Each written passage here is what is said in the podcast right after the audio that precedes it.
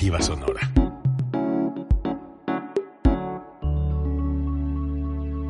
Código Libre.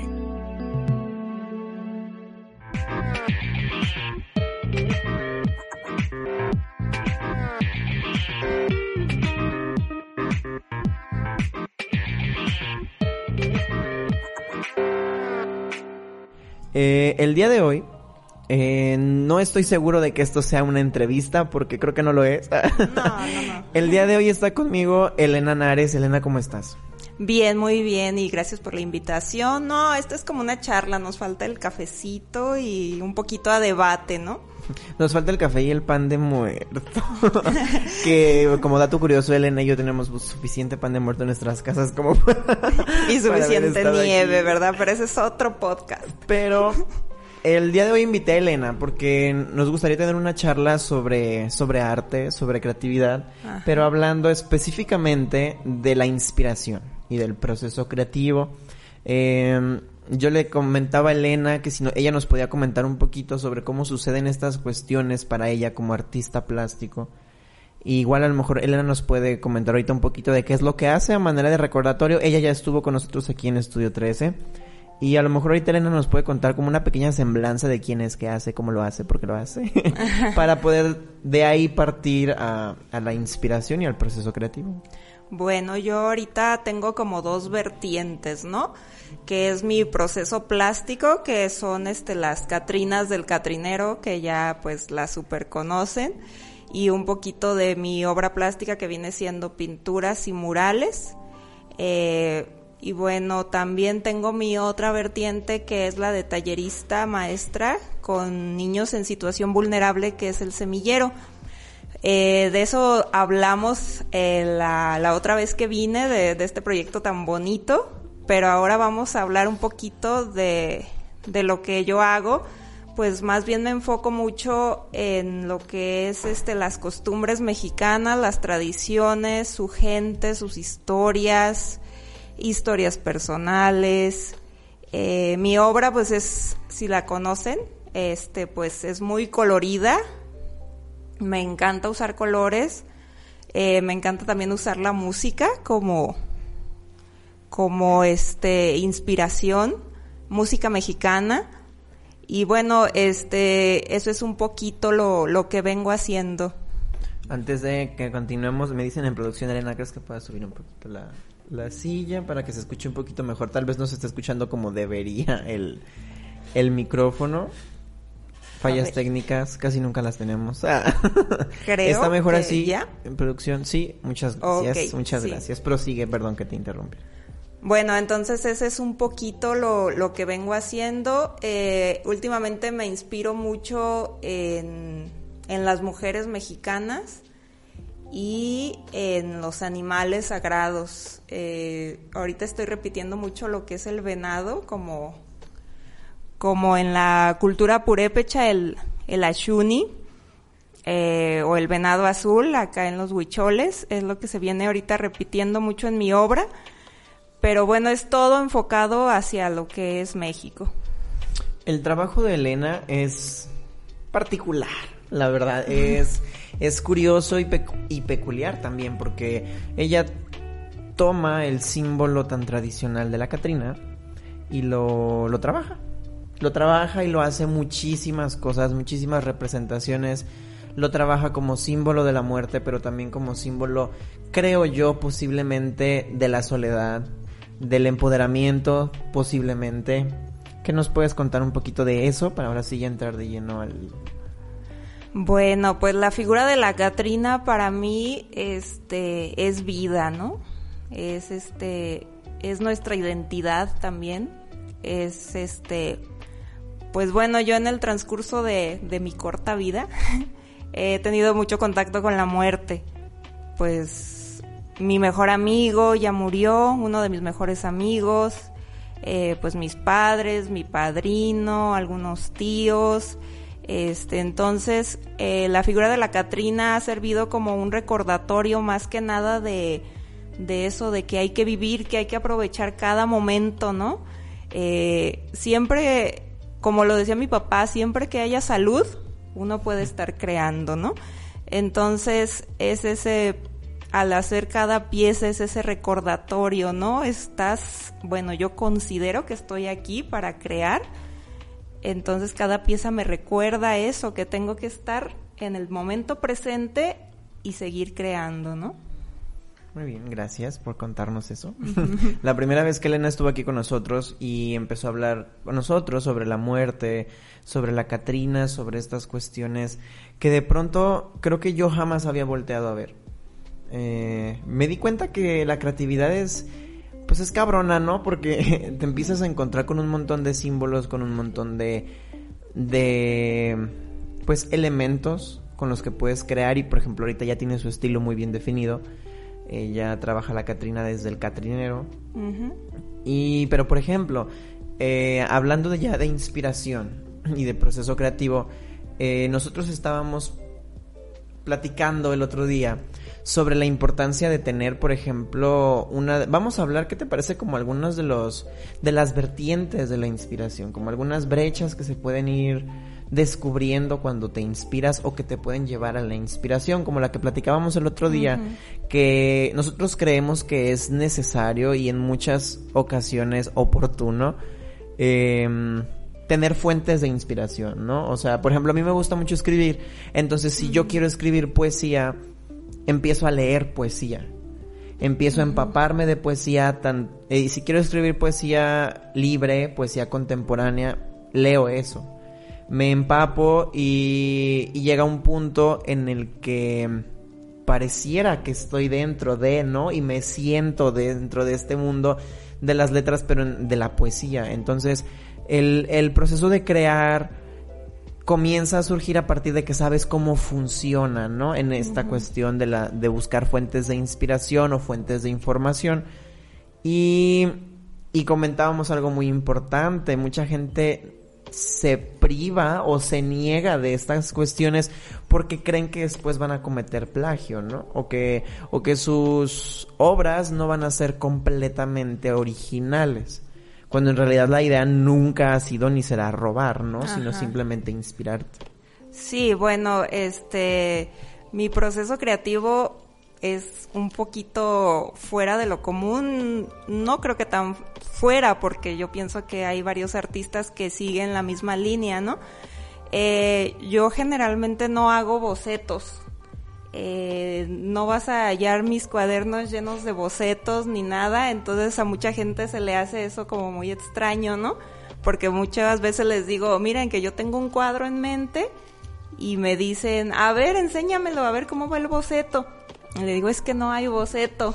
Y dice, entonces, ¿cómo vas a sacar el cuadro? Y bueno, unas de mis procesos creativos se me presenta a través de los sueños. Eh, hay noches en los que yo no puedo dormir o estoy en ese lapsus en los que crees que estás como medio dormido y medio despierto y lo que veo son imágenes ya terminadas, como si fuera una película que va pasando, imagen tras imagen ya terminada y hay noches en que no puedo capturar ninguna y hay noches en que me levanto de un brinco y digo, aquí está, la tengo. Y entonces como que se me graba en la mente, empiezo yo este en mi mente a decir, no, tenía esto, tenía esto, tenía esto otro, en el cuello tenía esto y ya solamente lo voy acomodando, pasan días, pasa por decir tres días y digo, ya mi mente lo acomodó, y lo pongo en el lienzo. Igual con las Catrinas, a veces también, por ejemplo, me dicen, no, que yo quiero una que tenga tal cosa y tal cosa y tal cosa y, y yo digo, no, bueno, pues no, no la visualizo y de repente a veces me levanto y digo, ay, así es. Y mi mente la va acomodando en el transcurso de los días y entonces ahí sí hago un boceto de, de la Catrina y ya este queda cómo va a ser, ¿no? Y este, hay noches que yo me siento muy frustrada porque pasan y pasan las imágenes y no logro capturarlas.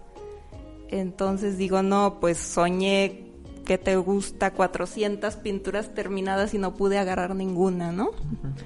Entonces, ese es un proceso. También está este proceso que tú mencionas, ¿no? De a lo mejor ir a un museo ir a una celebración, eh, me refiero a fiestas, eh, me gusta mucho ir, por ejemplo, a fiestas purépechas, que son las que nos quedan más cerca, ¿no? Aquí de Michoacán, pero igual he ido a, a otras acá en el sur y demás, y es mucha fuente de inspiración. O hablar con alguien que se dedica al proceso de creación también es otra fuente de inspiración. Pero solamente siento que me llena, pero no sé cómo ya después mi mente me muestra, ¿no? Pues de esta charla nace esto. Y en la mente la veo y ya nomás consigo dónde plasmarla y inmediatamente la plasmo, ¿no? Sí, como que te nutres, ¿no? De esta información tanto visual como oral, por así decirlo. y, y, eso está muy padre porque, por ejemplo, eh, yo creo que una de las cosas más útiles cuando estás creando es acercarte también, ¿no? A lo mejor como un segundo método de inspiración, acercarte a gente que lo haga gente que esté metida en lo que en lo que tú quieres hacer, gente que, que le haya, que le sabe, que ya tiene tiempo haciéndolo o, o, que a lo mejor no tiene tanto tiempo, pero tiene una técnica que te gusta, tiene un cierto alcance y el platicar con los artistas, el platicar con los creadores te ayuda como a tener un, un, panorama más amplio, ¿no? Como un panorama de que, ah, bueno, a lo mejor esto que yo quería hacer se puede ir por acá. A lo mejor esto que tenía truncado o atascado puede salir de esta forma. Y aquí viene como mucho un tabú que yo he visto en, la gente que crea de no pedir ayuda. Eso. O sea, creo que pedir ayuda también es súper importante a la hora de crear, porque si bien eh, somos creativos, si bien tenemos las herramientas, el conocimiento y las ganas de crear, muchas veces no es suficiente. Necesitamos ampliar nuestro panorama y pedir ayuda, pedir información, pedir consejos no está mal. O sea, acercarse con alguien eh, o sea, lo que sí está mal yo creo que es sentir como que sabemos todo, ¿no? O que sabemos más y por eso alguien no nos va a poder enseñar. Sí, yo pienso que también una fuente fuerte del proceso creativo es como bajarnos. Muchas veces los artistas plásticos nos tenemos a nosotros mismos en un pedestal, ¿no? De somos únicos y diferentes y detergentes y no hay nadie como nosotros. Entonces esa, esa pues esa actitud no nos deja este explorarnos, ¿no? Porque obviamente cuando empiezas tú una técnica nueva no eres el mejor. Vas comenzando desde abajo y quien te la está enseñando es tu maestro. Entonces, cuando te bajas de todo ese ego, descubres que cualquiera puede ser tu maestro. Tal vez no para hacer lo que ellos hacen, como decían, bueno, dicen en el budismo, ¿no? Nuestros maestros de paciencia eh, tenemos maestros que nos indican cómo no ser. Así Y personas que nos dicen cómo llegar a hacer algo, ¿no? Por ejemplo, yo ahorita traigo mucho la, la espinita del grabado, ¿no? Yo creo que en diciembre me voy a sacar esa espinita. Este, voy a ir con un maestro que hace creaciones lindísimas a que me enseñe un poquito más de, del grabado y estoy muy contenta porque me dice que, que mis pinturas pueden ser este un modelo perfecto para ser grabado. Entonces eso es lo que estoy este preparándome y me emociona mucho eh, abrirme, ¿no? A, a cosas que, que no sé para ver qué nace, ¿no? A lo mejor no nace la gran obra de arte, pero sí nace vivencias, nacen técnicas a lo mejor un día se aplican, a lo mejor un día no, pero te queda ahí, ¿no? Y el proceso creativo se amplía, ¿no? O sea, llegas y dices, eh, ya no nada más pinto, sino ya a lo mejor ahora puedo empezar a imaginar, a soñar o a visualizar las cosas que quiero plasmar desde otro tipo de técnicas, porque las vas aprendiendo y porque tienes la apertura de que alguien te enseñe. Así es, es esa apertura, ¿no? También este a mí me otra fuente de inspiración que yo creo que también para muchos de los que nos escuchan es eso, es hablar con las personas. Yo este soy de esas personas que van a la esquina de su casa a la tienda y a veces duran 40 minutos, ¿no? Porque ya me encontré al vecino, ya me encontré a la vecina, ya este me encontré a, a mis niños, a las semillitas y ya se hizo ahí la plática justamente, por ejemplo, ahorita pues yo iba a llegar este a las siete y media, ¿verdad? Pero este, iba saliendo de mi casa y una vecina, ¿no? Me dice, oye, mira esto y esto otro. Y yo digo, no, pues me quedé ahí platicando un ratito, ¿no? Y este, entonces es eso, ¿no? Hay veces que, que personas que no conoces te cuentan unas historias increíbles y de ahí pueden hacer este una pintura, un grabado, una catrina, este montón de cosas, ¿no? Y además que siempre aprendes, ¿no? O sea, independientemente de si lo estás aplicando directamente, o sea, como tú dices, no te vas a encontrar a alguien por la calle, tal vez, que te hable del arte, ¿no? O que te hable de, la, de las pinturas. Pero a lo mejor que te cuente su vida, su día a día, sus experiencias, algo que le pasó cuando era más joven, pues ya a ti te ayuda, ¿no? Como a crear, como a visualizar y eso está padre.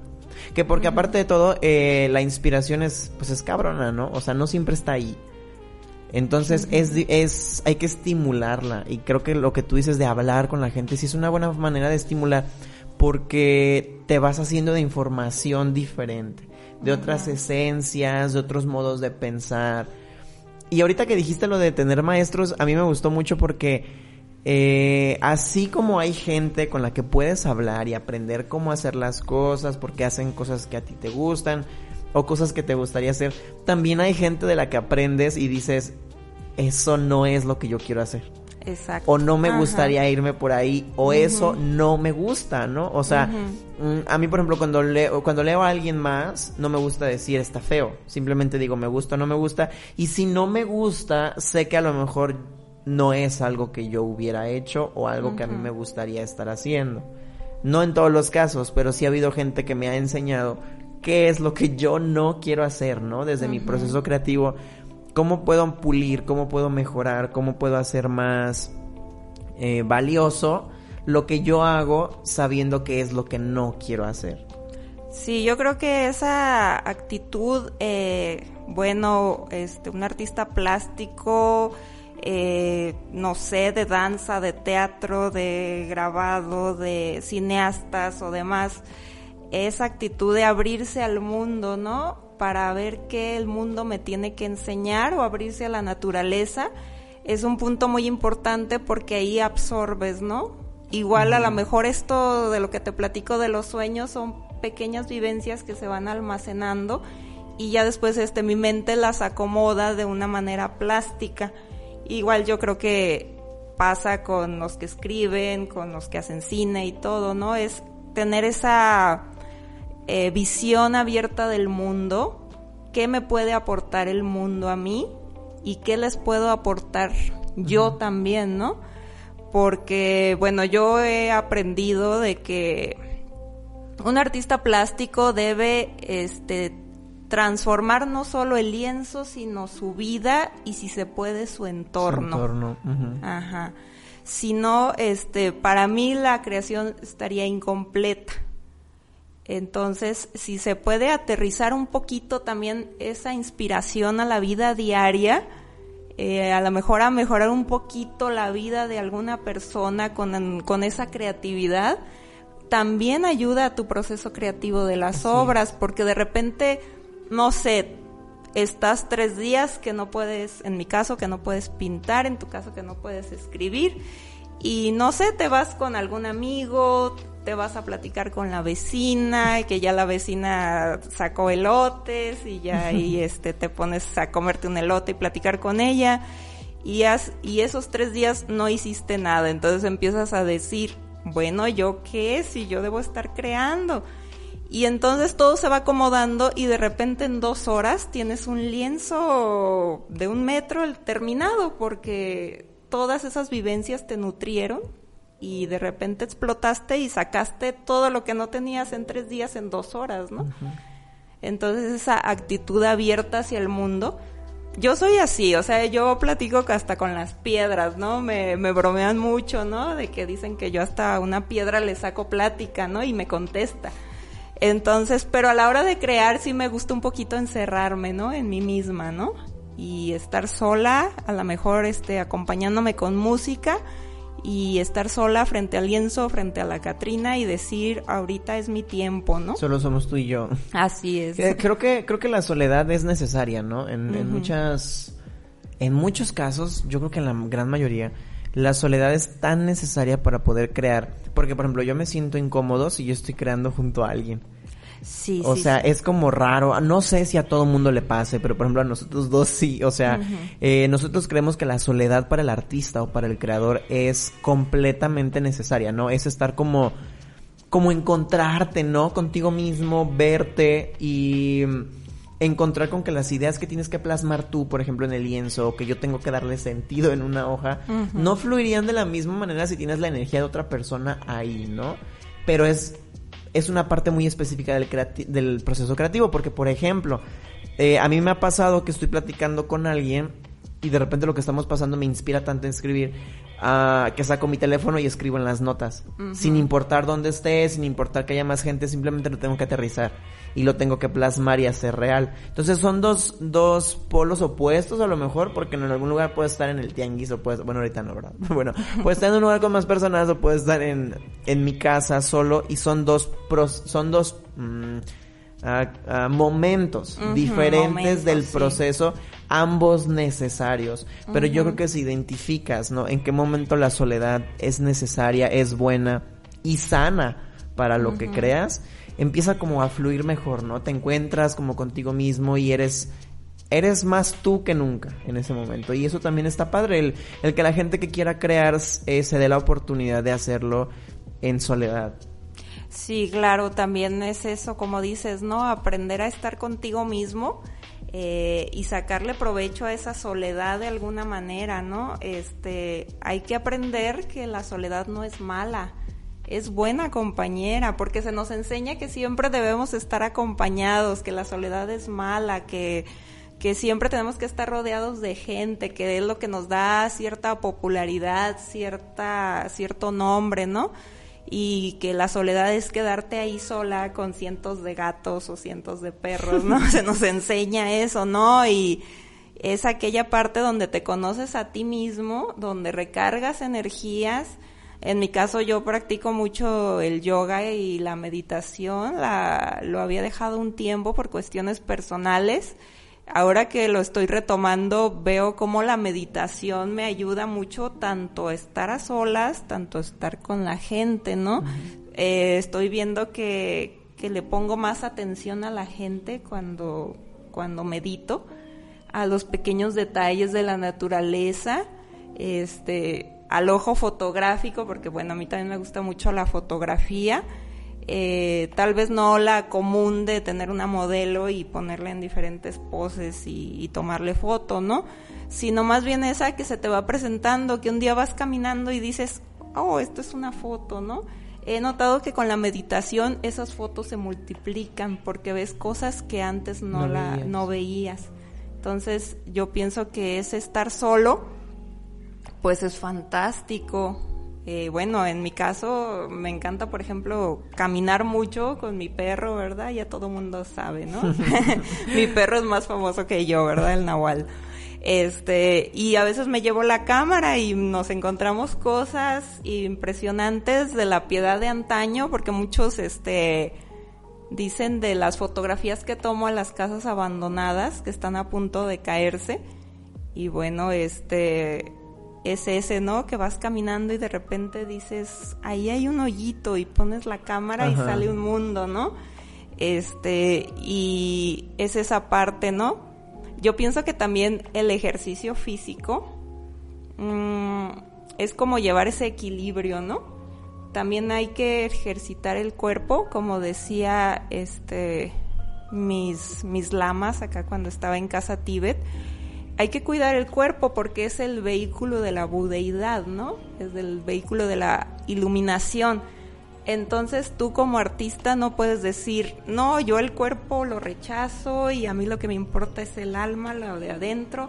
No, porque es tu vehículo, es el que te permite ponerte a pintar las horas, ponerte a, no sé, este, en mi caso dar clases con muchos niños, eh, es ese cuidar el cuerpo, ¿no? Entonces también yo creo que eh, el proceso creativo se da también en el ejercicio físico. Sí, claro, porque aparte imaginar y estar pensando en las ideas te cansa. O sea, a veces sin, sin haber creado algo ya estás cansado nada más de, de estar dándole vueltas y estar pensando cómo se vería mejor, cómo se escucharía mejor, cómo se sentiría mejor. Y si aparte necesitas toda la energía para empezar a crear, si tienes un cuerpo que está descuidado, al que no atiendes constantemente, no vas a poder. Vas a dejar las ideas, ¿no? A la mitad porque te vas, a, vas a terminar agotándote nada más de solo imaginar o de solo pensar. Entonces yo que haciendo ejercicio, haciendo yoga, tomando agua, no se les olvide tomar agua. Ah. Esas cosas, y como lo comentabas ahorita, el, el voltear a ver, el, a observar el mundo, ¿no? O sea, observar el mundo de cerca, yo creo que sí, también inspira un montón. O sea, salirte a caminar, darte la oportunidad de estar con personas que no sueles estar, pasar por calles por donde no sueles pasar, a horas distintas, comer cosas diferentes que no sueles comer, ir a lugares nuevos, todo ese tipo de cosas que entran en observar el mundo. Creo que eh, te pueden ayudar a crear y a tener ideas que antes no tenías y que a lo mejor de repente puede ser increíble porque dices, ¿cómo no se me había ocurrido esto? Ah, bueno, pero es que a lo mejor hoy caminaste diferente, hoy estuviste media hora caminando, pasaste por calles que no, comiste algo que no comías. Y entonces te va creando como un todo, ¿no? Y ya observar el mundo, como tú dices, por ejemplo, yo me doy cuenta que medito y veo cosas que antes no veía. Entonces es probable que a todos nos pase lo mismo, simplemente hay que aterrizar hacia dónde. Sí, es algo curioso porque cuando tienes esa mente abierta a los detalles pasan cosas que o no veías o se te presentan de una manera muy curiosa, ¿no? Porque, por ejemplo, este, a mí yo me gusta a veces poner historias, ¿no? En mi Facebook de cosas que me pasan y todo el mundo me dice, ¿y cómo es que te pasa eso? Y aquí en La Piedad, y digo, no, sí, aquí, de hecho iba saliendo de mi casa y pasó esto, ¿no? Y, y son historias que también me hacen como eso, lo que decíamos, nutrirse, ¿no? Eh, por ejemplo, este, la última historia chusca de, de, la vida fue de que un señor me, me acusó de hacerle el mal, pero espiritualmente, que yo fui en espíritu a hacerle el mal. Y entonces, porque, porque me decía, es que tú estuviste en tal lado a tales horas. Y le dije, no, yo, yo estaba aquí en mi casa y me dice, no, pero así no, tú fuiste en espíritu. Y me hiciste mal de ojo. y ya después este yo me quedé, pues bueno, se cabra la posibilidad de que yo haya tenido un viaje astral y, le haya hecho algún mal a este señor y pues bueno, ahí se empieza. A ver, aparte hay gente muy extraña, o sea, aparte hay gente muy extraña que de repente dice cosas con las que es mejor no quedarse, ¿no? Sí, lo chistoso es que no he contado el final de la historia. Después el señor llega toca mi casa los dos días y me dice, una disculpa, no era su espíritu, su espíritu sí estaba con usted, una disculpa. ¿Qué? Dije, no, bueno. Este". o sea, o sea, como si yo tenía el pendiente de a ver si yo me había separado ido sin mi permiso. Ay, qué pedo.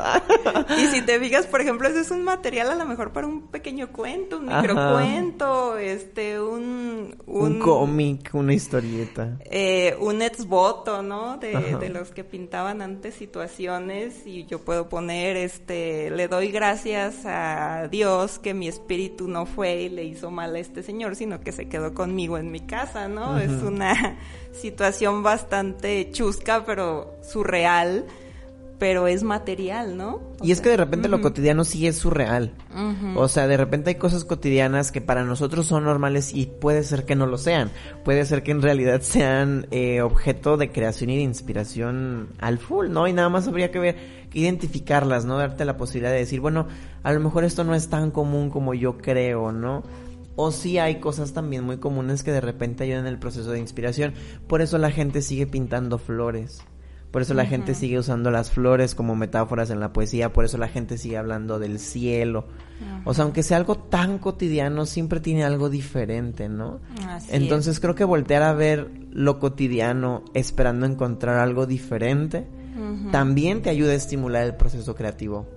O también esta idea de, de la flor, ¿no? Lo efímero, la belleza efímera, la belleza que se termina, que está un día en la flor de de la edad o el este el humano puede ser que está en una flor ajá y de repente se esfuma no aquella belleza. Entonces eh, un modo de plasmar la pintura es que la belleza quede estática por un tiempo, ¿no?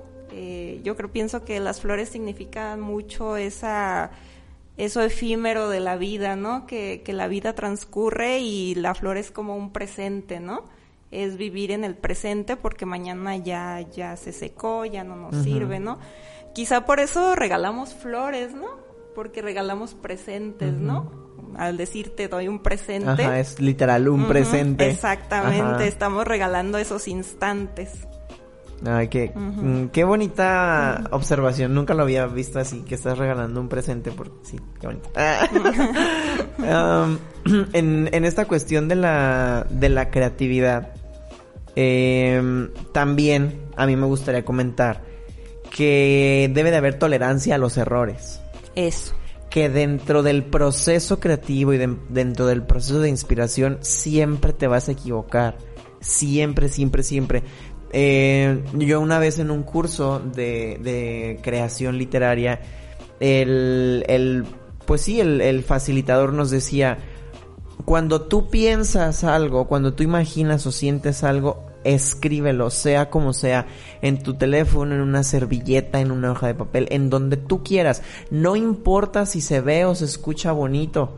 Después lo vas a poder componer, después lo vas a poder arreglar y te vas a encontrar con que hubo errores. Pero lo, lo importante es aterrizar la idea y no dejarla morir. Entonces, eh, partiendo de esto, podemos entender que el, pues en realidad sí hay, hay muchos errores dentro del proceso de creación, desde el, desde la primera vez que inicias hasta cuando crees que ya está terminada la pieza. Hay muchos errores y mucha gente se frustra, se cansa y abandona, ¿no? los proyectos por exceso de errores, cuando en realidad no debería ser así. Yo pienso que de los errores puedes aprender muchísimo. Sí, fíjate que yo en mi adolescencia, este, estaba muy titubeante con esto de las artes y empecé, este, yo decía que eran mis tablas de errores, ¿no? Pues yo encimaba óleo, encimaba carbón, luego le echaba, le lijaba, luego le volvía a echar acrílico y bueno, era como mis tablas de errores, ¿no? Yo decía, es que se ve feo, ¿no? O sea, esto no es una obra, es como mi, mi tabla de práctica. es práctica. Ajá. Y bueno, yo tenía ahí mis tablas de práctica y, lo chistoso de esto es que un día a mi hermano se le ocurre a una tabla de práctica mandarle un concurso. Entonces, ¿Y qué pasó? entonces, no, yo me moría de la vergüenza cuando supe, porque dije, no, eso no es una pintura, ese es un lugar donde yo plasmo mis ideas así de una forma rápida y luego le elijo y vuelvo a poner otra cosa. Le dije, eso no es una pintura y qué van a decir los jueces y qué va a pasar y bueno, yo tenía que unos 16 años, pues la adolescencia pues me moría de la vergüenza, ¿no? Y este y bueno, eh, gané el segundo lugar. este, fue bastante chistoso de que de repente me dice mi hermano, oye, que ganaste el segundo lugar, ve, que, que va a ser la premiación, que te van a dar tu diploma, que te van a dar unos libros. Y tú así de qué. Y yo me eso. yo me quedé como de, ¿qué? Y luego me daba tanta risa ver mi tabla de errores exhibida y con, con segundo lugar de premio, ¿no? Entonces yo decía, entonces eso me sirvió a mí porque digo, bueno, de los errores se está aprendiendo, ¿no? Entonces, este, yo comúnmente, como te digo, no hago bocetos y el boceto lo traigo en mi cabeza de repente, no sé, hago un trazo mal hecho y digo, no, esto no, no va así como yo estoy viendo en mi cabeza y, y borro, ¿no? Y a veces, este, mm, por ejemplo, en mi taller, pues trabajo a veces con la ventana abierta, entonces es común que las semillitas vayan a ver qué estoy haciendo, ¿no? Y me dicen, es que tú borras mucho a la hora de, de estar haciendo con lápiz, pues, el primer boceto del cuadro y le digo, sí, porque no no se acomoda mi idea, entonces este es como ir, ir depurando, ¿no? Como si fuera un diamante e ir Y lo puliendo. limándolo, puliéndolo de un lado y luego Hasta del otro queda. y hasta que queda lo que en verdad tuviste, ¿no? Entonces, por ejemplo, yo a ellos les digo, no tengan miedo de, de que esto no me gustó y lo voy a volver a hacer y esto lo voy a borrar todo y lo vuelvo a hacer o esto no me gustó este día, esta actividad no me gustó, a lo mejor al día siguiente me gusta la otra. Es ese miedo a no equivocarse, ¿no? Exactamente, creo que todos tenemos miedo a equivocarnos siempre. Y, y yo creo que eso te llena de angustia y te trunca y te detiene más de lo que te ayuda a avanzar. Si, yo creo que si todos entendiéramos que los errores son naturales y que te los vas a encontrar en el proceso y que, y que incluso hay errores que son muy bonitos, hay errores que son muy bellos, Sí. como que esta parte de la angustia, del miedo que a equivocarse del que tú hablas o del miedo a decir, "¡Ah! ¿qué van a pensar de esto que quedó, me quedó tan feo? Que, O sea, creo que si nos empezamos a quitar esa carga de encima, el proceso creativo puede ser un poco más natural y, y Sí. muchísimo más positivo. Más fluido. Más fluido, ajá. Ajá. So- y sobre todo en las personas que, por ejemplo, sienten o sentimos la necesidad de estar creando, ¿no? Eh, yo creo que si hay personas, por ejemplo nosotros, lo comentábamos ahorita, eh, siempre tenemos ganas de estar creando algo. Entonces, eh, ¿qué pasaría si, si a nosotros que nos gusta estar creando todo el tiempo, estuviéramos todos los días pensando en no equivocarnos? Por ejemplo, yo a la hora de escribir algo, tú a la hora de pintar. Pues creo que no tendría caso, ¿no? O sea, creo que liberar esta necesidad de crear o, o lidiar con este miedo de, de no estar creando algo para sentirse a gusto va de la mano con equivocarse y aprender. Sí, la, yo imagino la, la creación como un río que fluye, ¿no? Y no, se nos enseña que el miedo que es es paralizarse. Entonces, cuando tienes miedo a algo, miedo a equivocarte, miedo a aprender, miedo a cosas nuevas, ese río se trunca, ¿no? Como si le pusieras un dique y no fluye la energía creativa. Entonces, ese, pues dices, a lo mejor este cuadro no, no me queda, en mi caso, no me queda como yo quería, pero a lo mejor el siguiente sí, ¿no? Y este, es ese dejar fluir todo aquello que tenemos. Eh, a mí me ha pasado también en situaciones muy límites que mi cuadro es como el medio de, de plasmar todo aquello que me pasó en la vida personal y se queda ahí en el cuadro, ¿no? Por ejemplo, eh, hace tres meses más o menos murió mi papá. Y mi papá era el más grande que me empujaba. Y yo le decía, oye papá, no puedo hacer esto y él me decía, pues a lo mejor puedes hacer esto y esto y esto y yo decía, ah, no, pues sí, ¿no? O yo le hablaba y le decía, papá, mira, ahora me pasó esto y esto y esto y esto y esto y ya cuando acordábamos era la hora y mi papá, ay, ya me calentaste la oreja de todo lo que me estás diciendo. Entonces ahora este dije, voy a sacar mi tristeza en un cuadro, ¿no? Entonces, este, cuando vieron muchas personas que, que mi mujer que estaba pintando estaba llorando, muchos me dijeron, no, ¿por qué la haces llorando? Es que no debe llorar, es que ponla contenta, es que, es que así nos dan hasta ganas de llorar a nosotros, porque les hiciste los ojos muy expresivos, eh, las lágrimas muy reales. Y les digo, no, es que ella tiene que, que estar así, ¿no? Esta pintura tiene que estar llorando porque, Porque es la, así me la siento. tristeza, ¿no? Es la tristeza que estoy plasmando ahí y es la misma que me decía a veces mi papá. Yo le decía, es que estoy bien enojada por tal cosa. Y me dice, pues ven, ciérrate y pinta.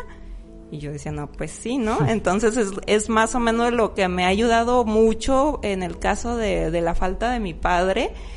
Eh, el encerrarme y pintar, ¿no? A lo mejor estoy llore y llore y llore haciendo el cuadro, pero cuando termino me siento completamente en paz, ¿no? Sí, claro, porque aparte crear es una catarsis. Siempre, siempre, siempre. Entonces muchas veces la inspiración y el proceso creativo comienzan pues de forma natural, ¿no? O sea, te pasó algo y, y lo quieres plasmar. Entonces en estas cuestiones a lo mejor no es tan necesario salir a ver el mundo, este, eh, fumarte un churro de mota, eh, hablar con gente que sea fuente de inspiración, o sea, nada de esto, ¿no? Porque ya te pasó, porque ya, ya tienes un referente que te ayuda a crear.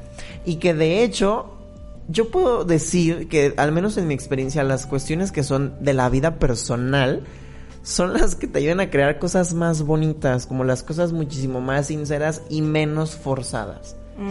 Porque te ayudan a crear algo muy bonito que con el paso del tiempo, de los días o de las horas, lo vas puliendo con técnica, pero desde su esencia es muy real y eso está, está muy padre. Porque, por ejemplo, pocas veces en mi vida yo he escrito una historia, por ejemplo, que simplemente se me ocurrió o simplemente me vino a la cabeza. La mayoría de las cosas que, que yo digo están decentes para mostrarle al mundo, las escribí justo después de haber vivido algo. Siempre, siempre, siempre. Eh, me pasó con mi primer libro, me pasó con un poemario que estoy escribiendo ahorita que se llama Hay vida después de Pablo. Me pasó con una novela que subí a Wattpad una vez, que le escribí sobre un chico que me gustaba mucho y nos conocimos por internet. Siempre, siempre, siempre, cada vez que me ocurre algo que es muy intenso, muy significativo, me lleva a, dejar mínimo todas las bases en un solo día de lo que yo quiero crear, ¿no? y, y te digo, en pocas ocasiones he logrado crear historias, cuentos o poemas así simplemente porque se me ocurrieron o como ejercicios de creatividad. Sí lo he hecho, pero es, es muy raro. Sí, yo pienso que el ideal de, del artista, del que ejerce las artes, es conjugar esas vivencias, esas emociones con una buena técnica porque cuando nos ha pasado regularmente que vamos a un museo y vemos un cuadro que a lo mejor la técnica no es muy buena, pero nos mueve mucho. Así, te hace sentir mucho. Ajá. Eh, a lo mejor hasta te conmueve a las lágrimas y ves que la técnica no es buena, a lo mejor eh, su, su expresión de cuerpo humano no es proporcional, etcétera, ¿no? Pero te mueve mucho. Ah, y ves a varias personas de repente viendo el mismo cuadro y les mueve a todas, ¿no? O hemos visto arte también que está lleno de técnica, que está, por ejemplo, la figura humana súper proporcionada, este, los rasgos físicos perfectos, la técnica muy bien ejecutada, pero pasas de largo no no te le quedas este viendo, no te inspira nada. No te llenó como el otro cuadro. Ajá, es un arte muerto porque solamente es pura técnica, ¿no? Entonces, el ideal como de grandes artistas que hemos visto es cuando se conjunta esa técnica y, y las emociones, ¿no? Es cuando uno tiene una descarga de adrenalina cuando ve aquel cuadro, cuando ve aquel documental, aquel libro, aquella música, ¿no? Eh, de hecho, por ejemplo, a mí en esta época que, que ha sido de tristeza, me ha inspirado mucho al pintar el canto cardenche es el de Durango, que son como coros de, señores, no sé si lo has escuchado. No, nunca lo he escuchado. El cardenche, curiosamente, es un cactus que tiene espinas que cuando te lo clavas se te clava súper adentro y súper doloroso, ¿no? Entonces de ahí viene el canto cardenche, es, doloroso, tiene muchos sentires. Entonces últimamente me he estado escuchando ese canto cuando estoy pintando y me ayuda como a depurarme, ¿no? Me acuerdo de, de mi mamá, de, de cuando yo era niña, de, de mi papá, y es como esa depuración que te lleva, ¿por qué? Porque el canto cardenche es muy lleno de emociones, ¿no? A lo mejor no tiene mucha técnica, este, y demás, o claro que la tiene, ¿no? ¿Por qué no? Pero es ese, conjunto, esa bola de emociones que mueve, ¿no? No tan solo a nosotros que creamos, sino también a los espectadores o a los que a los lectores, a, a los que van a ver una película al cine, a los que van a los festivales de, de arte, a los que van al teatro, en fin, ¿no? Es eso lo que mueve al espectador, ¿no? Ahorita que estás hablando de los espectadores, se me viene algo a la cabeza.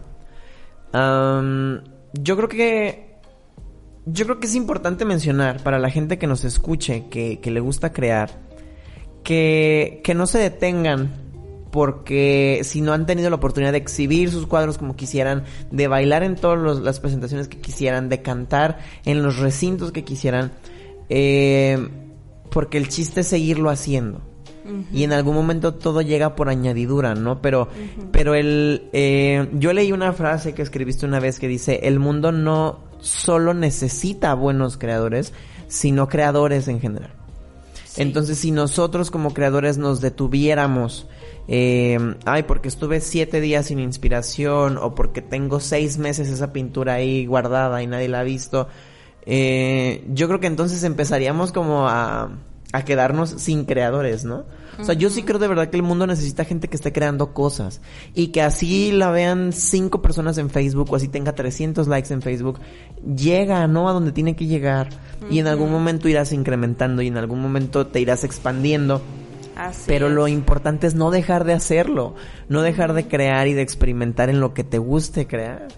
Sí, yo menciono que aún no llego a donde yo quiero llegar y no sé si voy a llegar algún día, pero la necesidad de crear está ahí latente. De hecho, platicaba también con un amigo que es artista plástico y platicábamos acerca de que en este mundo tan fugaz y en este mundo donde el amor empieza a flaquear, donde ya nadie quiere un compromiso, donde ya nadie te usan como si fueras un, un envase, ¿no? De Coca-Cola, se termina la coca y ya adiós, ¿no? Esa, esa sensación de que te usan como si fueras un artefacto de consumo, O ¿no? fueras pasajero. Entonces platicábamos que el artista eh, tiene el acto de la creación como muy suyo. Na- ese acto, esa energía de creación no se va a ir, no te va a dejar, siempre va a estar contigo, no te va a fallar mientras tú la cultives. Es este, y es lo que decíamos, quizás el artista, el amor de su vida es su creación, ¿no? Es estar Así creando. es. A lo mejor personas van y vienen y no sé, pero lo único tuyo es ese encerrarte a crear, ¿no? Eso nunca se va Así a acabar. es, y nunca te va a dejar. Una vez en una entrevista que, que estaba viendo de MTV de Lady Gaga, ella dijo una frase que me gustó mucho y nunca se me ha olvidado. Y ella dice, yo sé que el amor de mi vida es mi música, porque mi música no se va a levantar un día en la mañana y me va a decir que ya no me quiere. Exacto. Y, y a mí me gustó mucho, se me hizo como muy poderosa esa, esa manera de expresar como el amor por lo que haces, ¿no?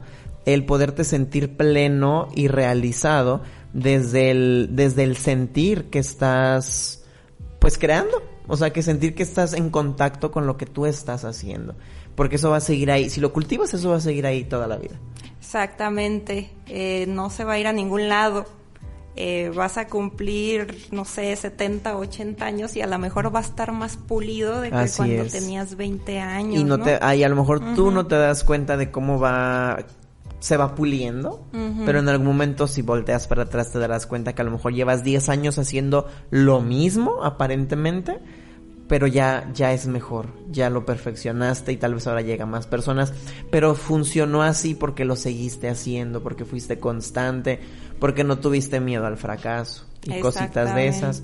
Y por ejemplo, a mí, el, el último de los puntos de la inspiración o el proceso creativo que yo encontré para esta charla es enseñar. Yo creo que la enseñanza, eh, sea poca o sea mucha, el, el enseñarle a alguien lo que tú sabes o lo que tú has aprendido, te ayuda a que tu cerebro se abra a la posibilidad de aprender y de estar como absorbiendo más información. Entonces, mm, porque yo lo he visto así, cuando yo enseño algo que yo sé hacer, en el proceso del enseñar descubro cosas de las mismas cosas que yo hago. y yo es. creo que el, parte de, al menos de mi proceso creativo o de la inspiración, también viene a la hora de enseñar. O sea, creo que también es un tabú que mucha gente tiene porque dice, yo cómo voy a andar compartiendo lo que yo sé, después van a hacer mi competencia Ajá. o después van a hacer lo mismo que yo y qué tal si lo hacen mejor que yo. Entonces, eh, eh, yo creo que eso está mal, ¿no? O sea, a mí desde mi punto muy personal de vista, mm, creo que eso no es correcto. Creo que si tú te das la oportunidad de enseñar lo que sabes, Ujú. tú aprendes, tú creces y el proceso creativo se va haciendo como cada vez más inteligente. Eso, ajá. Eh, en general, por ejemplo, con mis alumnos, he notado que después de estar, por ejemplo, una semana antes de la pandemia, ¿no? Que ahorita pues sí estamos un poquito alejados.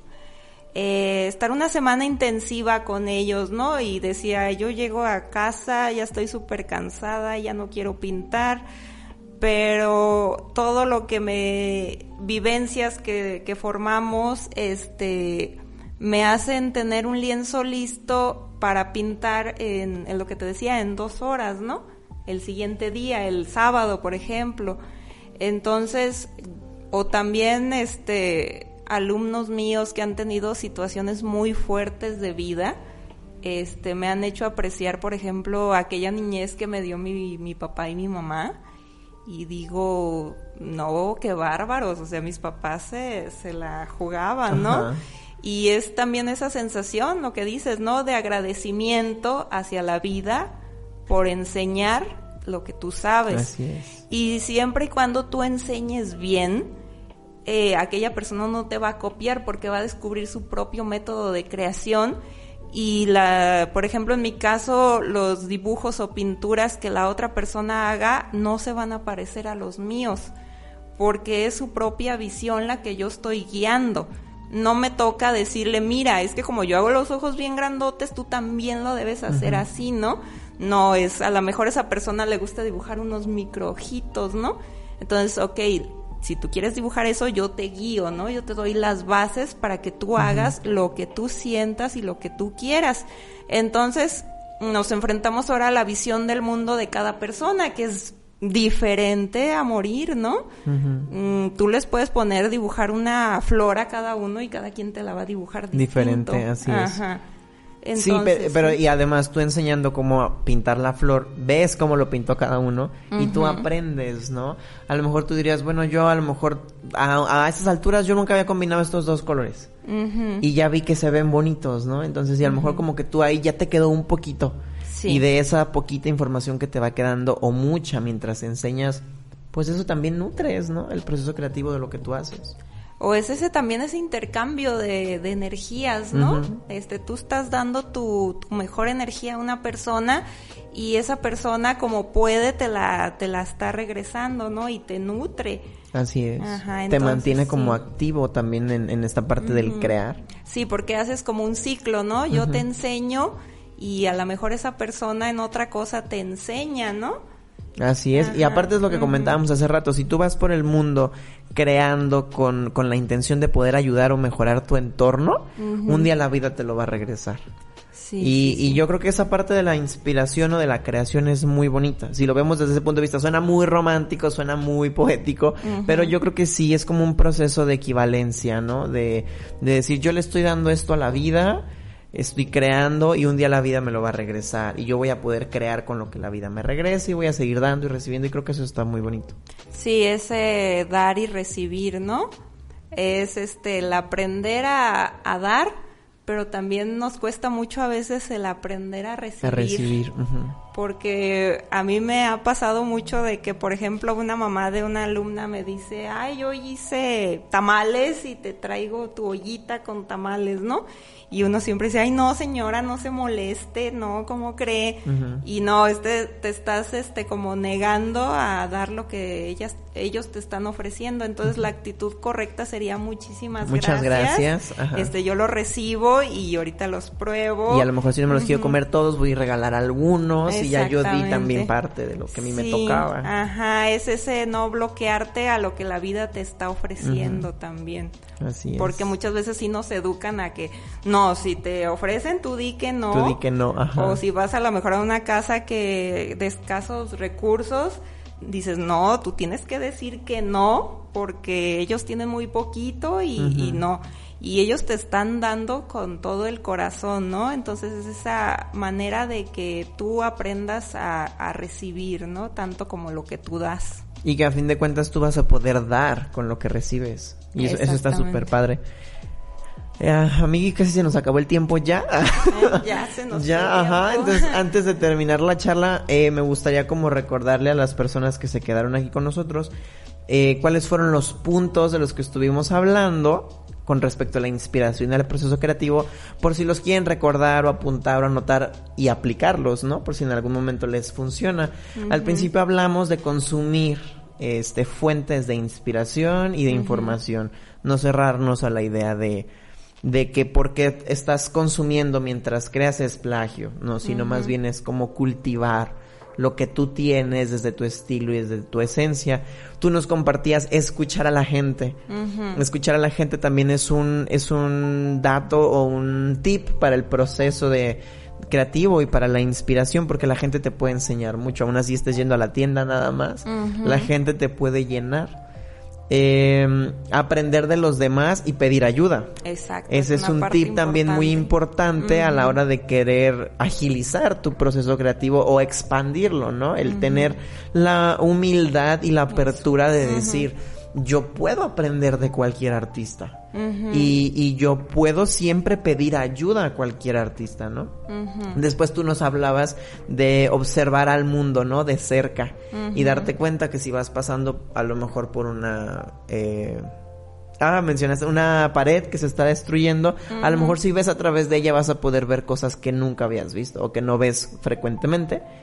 Y ya son un proceso más creativo, más de inspiración para ti. Así También nos diste el tip de cuidar el cuerpo, de mantener tu instrumento valioso y sano Sí. para, para mediante él, mediante tu cuerpo sano, poder conducir las emociones, la creatividad, eh, la creación, el color, los sentimientos, las texturas, todo, todo, todo, todo, pero a partir de que tú estás bien. Exactamente. También nos compartías este tip de amar la soledad, de saber que la soledad no está mal, de que, de que la soledad por convicción es muy bonita, es muy sana y aparte de todo te ayuda a encontrarte, ¿no? Contigo mismo cuando estás creando, cuando estás decidiendo eh, que estás a punto de sacar algo que ya necesitas o de en esta catarsis que tú necesitas.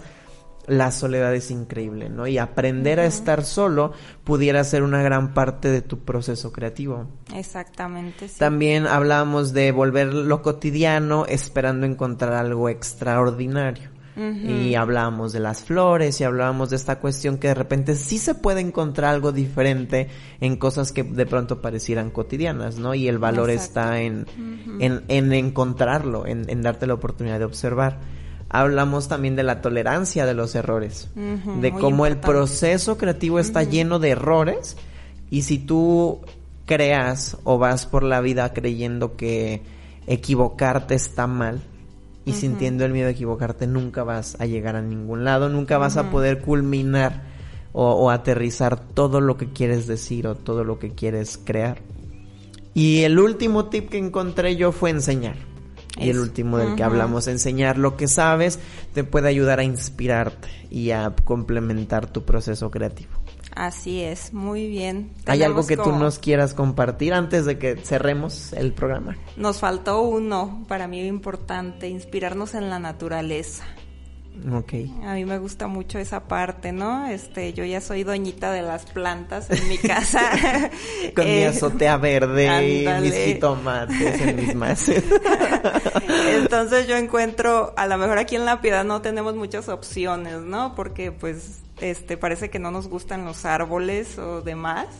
este, pero este al- todavía tenemos pequeños pulmoncitos que nos pueden ayudar a, a inspirarnos.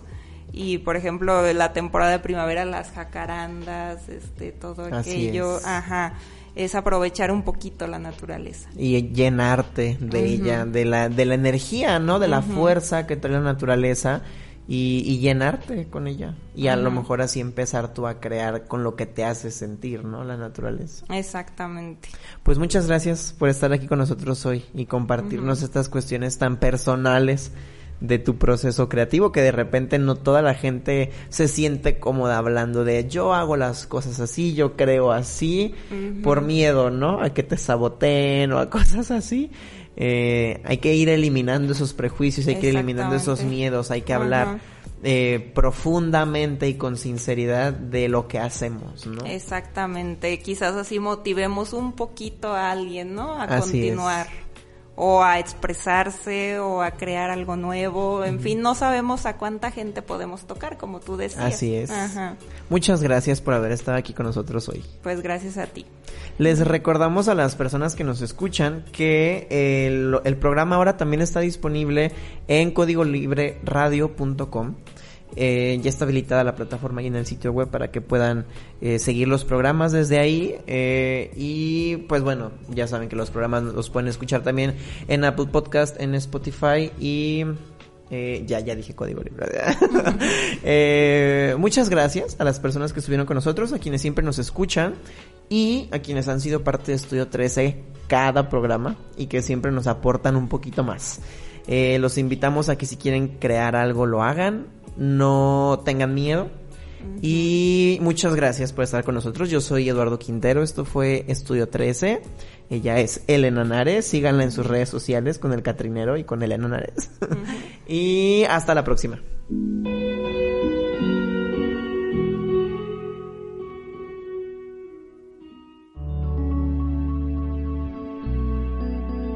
Código Libre